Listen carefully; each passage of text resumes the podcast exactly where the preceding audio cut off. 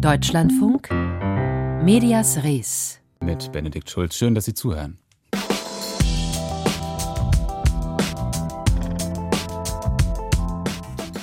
Indien belegt im aktuellen Ranking Pressefreiheit von Reporter ohne Grenzen Platz 150 von 180. Und das ist für einen demokratischen Industriestaat mehr als nur ein bisschen bedenklich. Vor allem dann, wenn das Land immer wieder herhalten muss als demokratische Alternative zu China, wenn es um Partner in Asien geht. Die Lage für Journalistinnen und Journalisten im Land ist schwierig. Das liegt nicht nur, aber eben auch an der hindu-nationalistischen Regierungspartei BJP, die sich nach außen hin wirtschaftsfreundlich, modern gibt, die aber zunehmend autokratisch regiert. Und jetzt ist ein indischer Geschäftsmann und BJP-Unterstützer zum größten Anteilseigner eines der wichtigsten Fernsehsender des Landes geworden. Ein Thema ist das gleich. Zuerst aber sprechen wir über die bundesweite Razzia gegen Angehörige aus dem Reichsbürgermilieu, die offenbar einen Staatsstreich geplant haben. Welche Rolle haben journalistische Recherchen gespielt für die Ermittlungsbehörden? Auch darüber sprechen wir in dieser Sendung. Rund 3000 Polizeibeamte waren heute früh im Einsatz in elf Bundesländern gegen eine mutmaßliche terroristische Vereinigung, die in Deutschland einen Staatsstreich geplant haben soll. Ein Schlag gegen ein rechtes Netzwerk und offenbar ein Schlag, bei dem viele Medien frühzeitig informiert waren. In den vergangenen Jahren war es oft so, dass es vor allem Journalistinnen und Journalisten waren, die über rechte Netzwerke recherchiert haben, weniger die ermittelnden Behörden selbst. Das Hannibal-Netzwerk, das die Taz an die Öffentlichkeit gebracht hat vor ungefähr vier Jahren, das ist ja ein prominentes Beispiel dafür. Welche Rolle spielen Medien für Ermittlungserfolge? Darüber wollen wir sprechen mit Katja Riedel, Investigativjournalistin beim WDR, Autorin eines Buches über das Netzwerk der Geldgeber der AfD und sie war auch an den Recherchen über die Razzia heute früh beteiligt. Frau Riedel, ich grüße Sie. Hallo. Hallo. Frau Riedel, lange Zeit konnte man ja den Eindruck haben, das Interesse von Behörden an rechtsextremen Netzwerken eher stiefmütterlich. Welche Rolle spielen denn tatsächlich Recherchen von Journalistinnen und Journalisten für die Ermittlungen, wenn es um rechtsextreme Netzwerke geht? Also ich fand das ganz erstaunlich zu beobachten. Ich habe mich mit meinem Kollegen Sebastian Pittelkow vom NDR zusammen in den vergangenen Jahren sehr stark mit der AfD-Spendenaffäre beschäftigt. Und da fiel uns auf, dass unsere Recherchen, aber auch die von vielen anderen Medien, sei es der Spiegel, sei es Korrektiv oder das ZDF, sehr weit vorangeschritten schienen und dass wir uns alle gefragt haben, ähm, warum gibt es eigentlich so wenige Ermittlungen seitens der Staatsanwaltschaften. Vor einigen Monaten wurden wir dann das eines Besseren belehrt. Ähm, da ist dann eben dann doch die Staatsanwaltschaft auf den Plan getreten und hat eine große Durchsuchung gemacht. Aber das hat sehr lange gedauert. Also wir haben ganz viel vorher journalistisch zusammengetragen und irgendwann hat dann die Staatsanwaltschaft daraus einen Tatvorwurf gesehen und hat dann eben auch mal zugeschlagen. Aber wir haben den Eindruck gehabt, bei diesem Fall, den ich gut kenne, dass es sehr, sehr lang gedauert hat, mhm. sehr zäh war, sehr zögerlich. Das war jetzt in diesem heutigen Fall, glaube ich, ein bisschen anders. Mhm. Aber sind denn, würden Sie so weit gehen, Behörden tatsächlich auch auf die Arbeit von Journalisten wie Ihnen angewiesen? Tja, da möchte ich jetzt nicht zu viel behaupten, aber man kann schon sagen, dass wahrscheinlich schon journalistische Recherchen sehr, sehr lang in, den in vergangenen Jahren dazu beigetragen haben, mehr Aufmerksamkeit auf dieses Feld zu lenken und auch viele Details offengelegt haben. Ich erinnere mich auch selber jetzt als Leserin und aufmerksame Beobachterin an die Recherchen der Kollegen von der Taz zum Thema Hannibal-Netzwerk da haben die ja auch sehr, sehr viel schon offengelegt. Im Grunde genommen in einem Feld, das wir jetzt bei diesen heutigen Razzien, in, das ja unter Reichsbürger geführt wird, wo man aber auch sagen kann, das ragt ja auch weit in, in militärische Netzwerke von ehemaligen Spezialkräften hinein. Das hatten die damals ja auch schon sehr stark ausgeleuchtet, dieses Feld. Und ähm, heute sehen wir, dass jetzt auch die Behörden mutmaßlich da stärker hinschauen, würde ich behaupten. Hm dass jetzt heute sehr früh schon eine große Zahl an Medien sozusagen nach vorne treten konnte mit vorbereiteten Hintergrundstücken, exklusiven Infos und Recherchen. Das hat Fragezeichen, vielleicht auch Kritik ausgelöst. Ich nenne mal eine Kritik Pars pro Toto, die da formuliert wurde. Zitat, ungefähr jede größere Redaktion wusste vorab von dieser extrem gefährlichen Razzia und hat eigene Stücke vorbereitet. Aus Lesersicht ja ganz praktisch, aber für den Fahndungserfolg vielleicht doch problematisch. Fragezeichen. Das war jetzt der Medienjournalist Stefan Niggemeier. Hat er recht?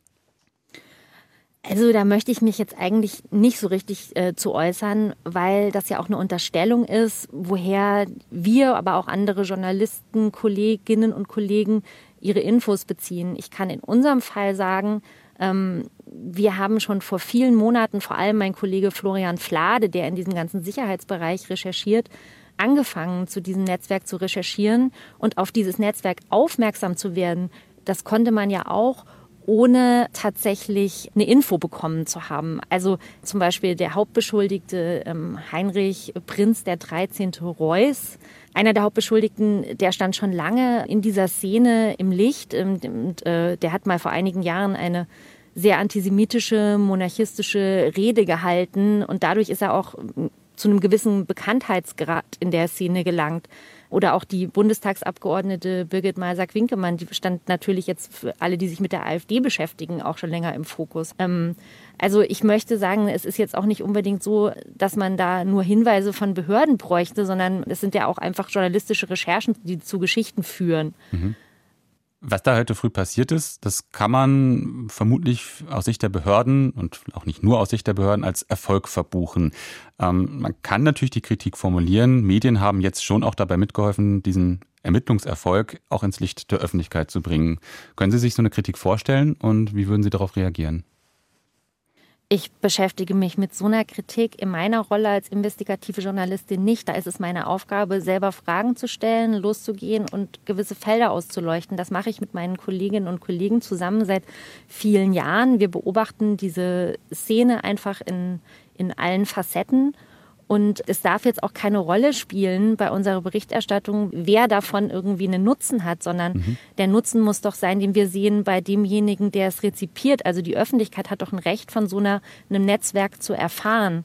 Und eventueller Co-Nutzen von Politik oder Behörden, das ist nichts, was mich als Journalistin in meinem Selbstverständnis in irgendeiner Form beeindrucken würde, sondern da entscheidet alleine die Relevanz. Bei einer Razzia heute früh in elf Bundesländern haben Polizeibeamte 25 Personen festgenommen, die verdächtigt werden, als Mitglieder einer terroristischen Vereinigung einen Staatsstreich geplant zu haben. Darüber, über die Rolle von Medien bei solchen Ermittlungserfolgen habe ich gesprochen mit der WDR-Investigativjournalistin Katja Riedel. Und dieses Gespräch, das haben wir vor der Sendung aufgezeichnet.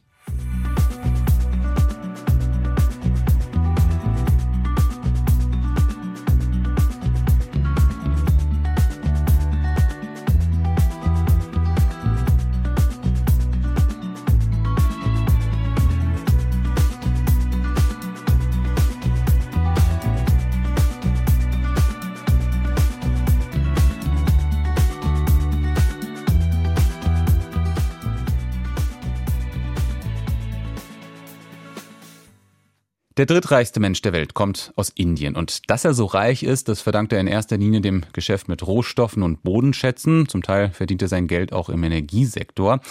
Womit er bislang wenig zu tun hat, ist das Mediengeschäft. Und das hat sich jetzt geändert. Denn Gautam Adani, so sein Name, der ist als größter Anteilseigner beim indischen Fernsehsender NDTV eingestiegen. Und es ist möglicherweise ein Problem für die eh schon schwierige Lage der Pressefreiheit im Land. Denn Adani gilt als Unterstützer des indischen Präsidenten Narendra Modi und der Sender als einer der reichweitenstärksten Orte, wo regierungskritische Stimmen noch auftauchen. Darüber spreche ich jetzt mit meiner Kollegin Pia Behme. Frau Behme, also der drittreichste Mann der Welt steigt ins Fernsehgeschäft ein. Offenbar sind es jetzt keine wirtschaftlichen Interessen, um die es da geht. Also geht es tatsächlich darum, was viele befürchten, um Einflussnahme im Sinne der Regierungspartei BJP?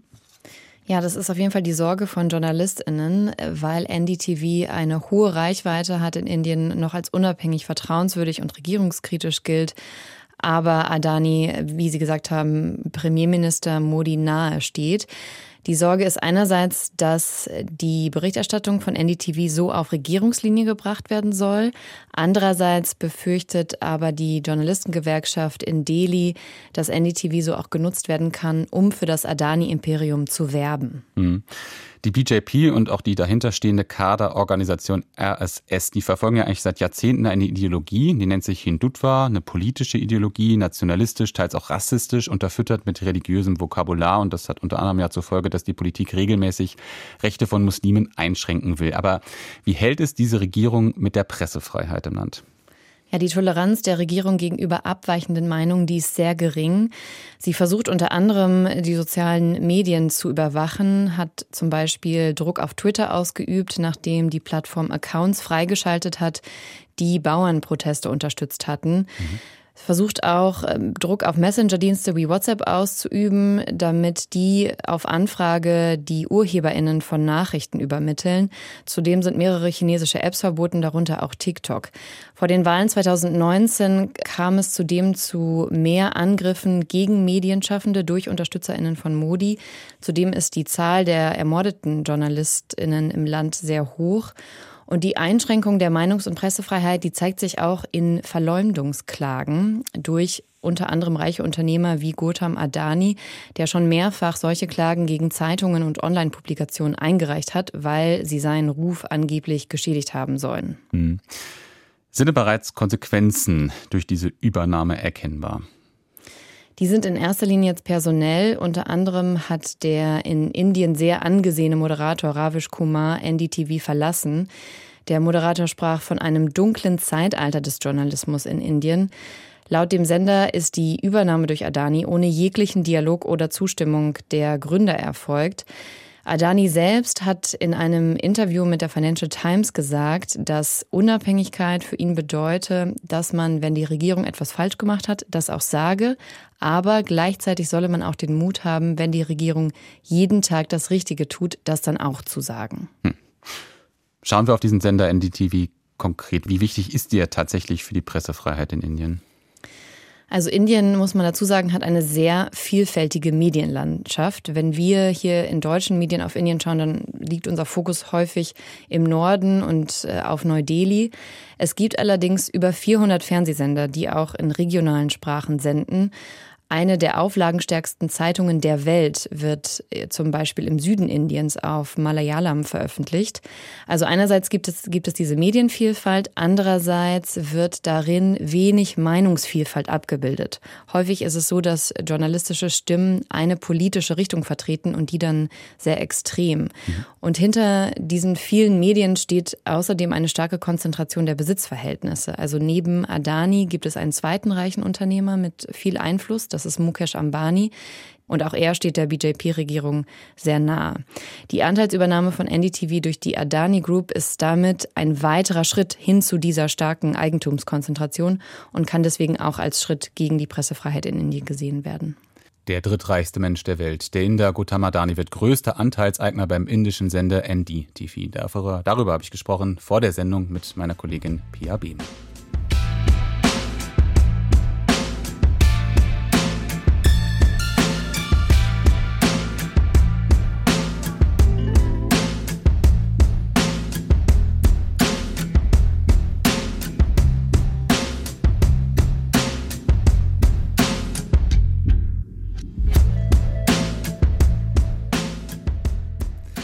Gab es im NDR Landesfunkhaus Kiel einen politischen Filter bei der Berichterstattung. Diesen Vorwurf, der ein sehr schwerwiegender Vorwurf ist, der wurde erhoben durch Medienberichte unter anderem und der Vorwurf wurde geprüft und das gleich doppelt. Einmal durch eine interne Kommission des NDR und zum zweiten durch ein externes Gremium, eine Wirtschaftskanzlei sollte das machen. Der interne Bericht, der liegt schon seit September vor und dort war das Ergebnis recht eindeutig. Nein, es gibt keinen politischen Filter, journalistische Standards, die wurden eingehalten, allerdings das Betriebsklima, das sei offenbar mies. Heute hat der Landesrundfunkrat Kiel vorgestellt, was im anderen Bericht steht steht. Und kleiner Spoiler, die externen Prüfer, die kommen zu einem ähnlichen Ergebnis. Unser Landeskorrespondent in Kiel ist Jörn Schaar und er hat die Details. Und ein kleiner Transparenzhinweis, unser Autor war selbst lange Zeit Mitarbeiter beim NDR in Kiel. Der Landesrundfunkrat hatte schon früh angekündigt, die Vorwürfe untersuchen zu wollen. Die Vorsitzende des Gremiums, Laura Poth, hatte ebenso früh angekündigt, externen Sachverstand hinzuziehen zu wollen. Die Prüfungs- und Beratungsfirma Deloitte hat mit einem Team die Vorwürfe und die Abläufe im Funkhaus untersucht. Frank Marzluff, Managing Director Integrity Services bei Deloitte, stellte das Ergebnis vor. Basierend auf der Untersuchung liegen uns keine Hinweise auf systematische oder bewusste Verstöße gegen die Programmgrundsätze des NDR im Programm des Landesfunkhaus Schleswig-Holstein vor, insbesondere im Kontext der landespolitischen Berichterstattung. In sechs untersuchten Fällen könnte durch Fehler im Programmablauf, mangelhafte interne Kommunikation, unklare Rollen und Funktionen, Kompetenzen und Verantwortlichkeiten sowie mangelnde Sensibilität im Hinblick auf die Tragweite und den politischen Kontext von Beschwerden der Anschein entstanden sein, dass involvierte Mitarbeiterinnen und Mitarbeiter oder Führungskräfte des Landesfunkhaus Schleswig-Holstein Programmgrundsätze missachtet haben. In wesentlichen Punkten gleicht dieser externe Untersuchungsbericht damit dem, was zwei Hamburger NDR-Journalisten im Auftrag des NDR-Intendanten Joachim Knut intern schon vor einigen Wochen herausgearbeitet haben. Grundsätzlich wurde und wird im NDR Schleswig-Holstein nach journalistischen Grundsätzen gearbeitet, aber es gab einige individuelle und systemische Fehler, die den Anschein erweckt haben, der Sender berichte unausgewogen oder nicht unabhängig genug. Die Vorsitzende des Landesrundfunkrates Laura Poth kennt den Bericht selbst erst seit gestern Abend. Sie will sich mit ihrem Gremium nun genau mit dem Bericht befassen und dann Empfehlungen an die Funkhausleitung aussprechen. Sie hat drei Kernpunkte erkannt, an denen der NDR aus ihrer Sicht arbeiten muss. Zum einen werden Beschwerdewege eingehalten. Was ist überhaupt eine Beschwerde und werden sie den zuständigen Stellen zugeleitet, zum Beispiel dem Landesrundfunkrat? Das Zweite ist, dass wir ein unklares Rollenverständnis sehen. Ähm, manchmal ist nicht klar, wer trifft welche Entscheidung und das kann am Ende zu Problemen führen. Da muss dringend hingeguckt werden. Das heißt, wir werden ein Auge darauf haben, dass Beschäftigte auch gehört werden. Und das Dritte ist, dass wir eine stärkere Sensibilisierung äh, brauchen für mögliche politische äh, Compliance-Fragen. Also wie verhalte ich mich, wenn mein Partner im Wahlkampf äh, sich befindet? Das muss nachgebessert werden in den Regularien und die Beschäftigten müssen stärker dafür sensibilisiert werden. Die Beschäftigten wurden am Nachmittag in einer außerordentlichen Personalversammlung über die Ergebnisse des Deloitte-Berichts informiert. Im Landesfunkhaus selbst glätten sich die Wogen nur sehr langsam. Viele Mitarbeitende sind immer noch sehr betroffen davon, wie hart die Vorwürfe gegen den Sender und damit letztlich auch gegen sie selbst waren. Viele identifizieren sich stark mit dem NDR und sahen in den Vorwürfen auch die eigene Glaubwürdigkeit beschädigt, sagt etwa der freie Mitarbeiter Lukas Knauer. Also es bestätigt in weiten Teilen eigentlich das, was ich in den vergangenen Monaten für mich selbst gedacht habe, meine eigene Analyse. Und das ist jetzt auch gut, dass wir das nochmal von extern schwarz auf weiß haben. Alleine die Punkte, die angesprochen wurden, dass der Eindruck entstanden ist, dass politische Einflussnahme, politische Nähe entstanden sein könnte. Allein dieser Punkt, das ist das, was ich die ganze Zeit gedacht habe, dass selbst der Anschein nicht erweckt werden darf. Und ich finde auch, dass das etwas ist, an dem wir arbeiten können im Funkhaus. Und ich denke, dass wir diesen Punkt auch überwinden können. Parallel zu den internen und externen Untersuchungen der Vorwürfe gegen den NDR hat im Funkhaus ein Aufarbeitungsprozess begonnen. Das Ziel, das Betriebsklima verbessern. Auch dazu gibt es externe Unterstützung, aber das im laufenden Betrieb zu machen, zehre an den Nerven, sagt er. Also auf jeden Fall geht das in eine richtige Richtung. Was ich aber auch feststelle ist, und mir geht es genauso, wir sind alle sehr erschöpft. Wir sind alle ziemlich fertig mit Nerven. Die letzten Wochen, die letzten Monate waren sehr, sehr anstrengend. Auch die Führungskräfte, die noch da sind, sind natürlich sehr, sehr geschafft und das ist ein Kraftakt. Es ist ein riesengroßer Kraftakt. Eine externe Prüfung hat die Vorwürfe gegen den NDR im Landesfunkhaus in Kiel untersucht und Jörn Schaar hatte die Einzelheiten.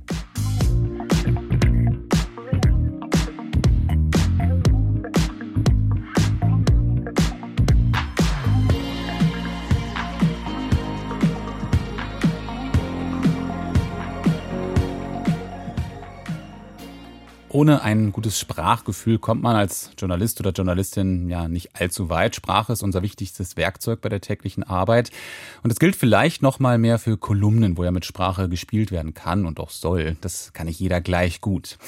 Und wenn ich jetzt sage, es gibt aber eine Maschine, die das kann, und zwar genauso gut wie ein Mensch das könnte, dann klingt es mindestens schwer vorstellbar. Also den Wetterbericht automatisch generieren, ja, vielleicht noch Meldungen zum Beispiel zu Sportereignissen schreiben, das kann man sich alles schon vorstellen. Aber eine Kolumne mit Tiefgang, am Ende vielleicht sogar noch mit Ironie, und doch, das gibt es. Und unsere Kolumnistin meint, ja, das funktioniert erstaunlich gut. Medias Res. Samira El-Wasil. Anik T. Wei ist eine künstliche Intelligenz, eine KI, mit einer einzigartigen Mission. Sie schreibt regelmäßig für die Tageszeitung Taz. Jeden Monat können wir nun in ihrer Kolumne Intelligenz Bestie einen Text lesen, der mithilfe eines Machine Learning Systems generiert wird.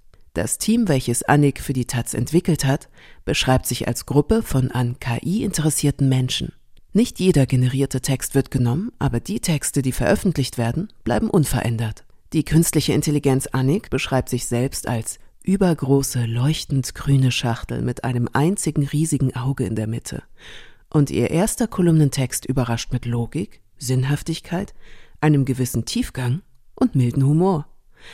Das Beeindruckendste ist aber tatsächlich, nichts in dem Text lässt ahnen, dass er durch eine KI generiert wurde.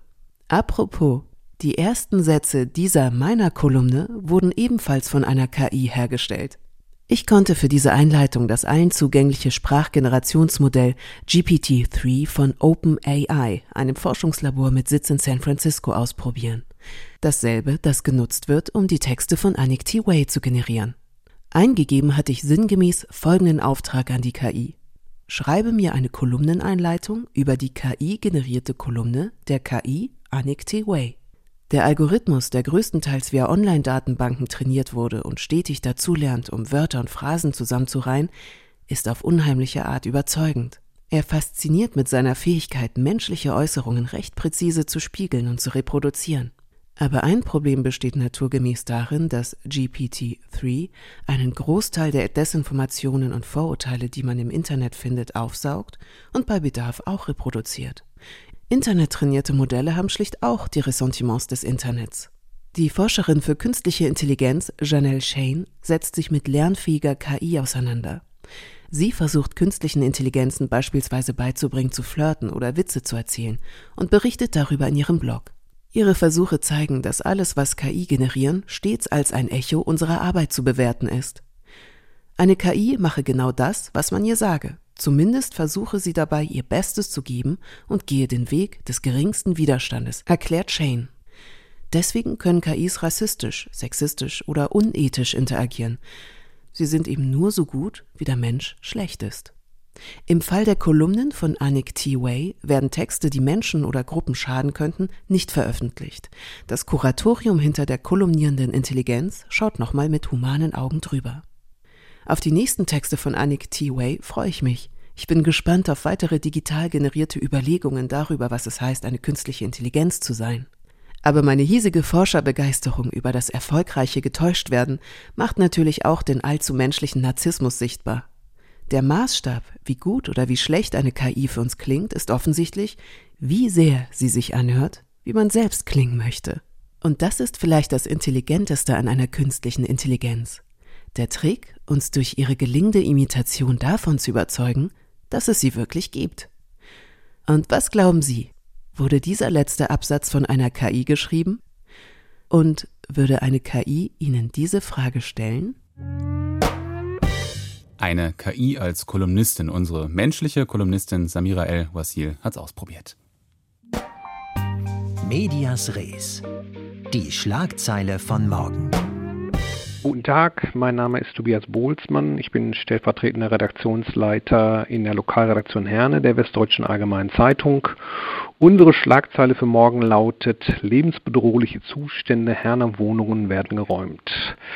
Ja, die Stadt Herne hat gestern zwei Wohnhäuser für unbewohnbar erklärt, weil dort lebensbedrohliche Zustände herrschen. Unter anderem liegen da elektrische Leitungen frei und können mit Wasser in Berührung kommen. Die Bewohner mussten das Haus gestern schon verlassen. Wir haben inzwischen mit Betroffenen gesprochen und werden das Thema auch in den nächsten Tagen weiter verfolgen. Und das war's für heute mit Medias Res. Hier gibt's gleich die Nachrichten und dann im Anschluss den Büchermarkt. Und da ist dann Jan Drees am Start, unter anderem mit einem neuen Science-Fiction-Buch, Die Angestellten der dänischen Autorin Olga Raun. Ich bin Benedikt Schulz und im Namen des Medias Res-Teams sage ich Tschüss, machen Sie's gut.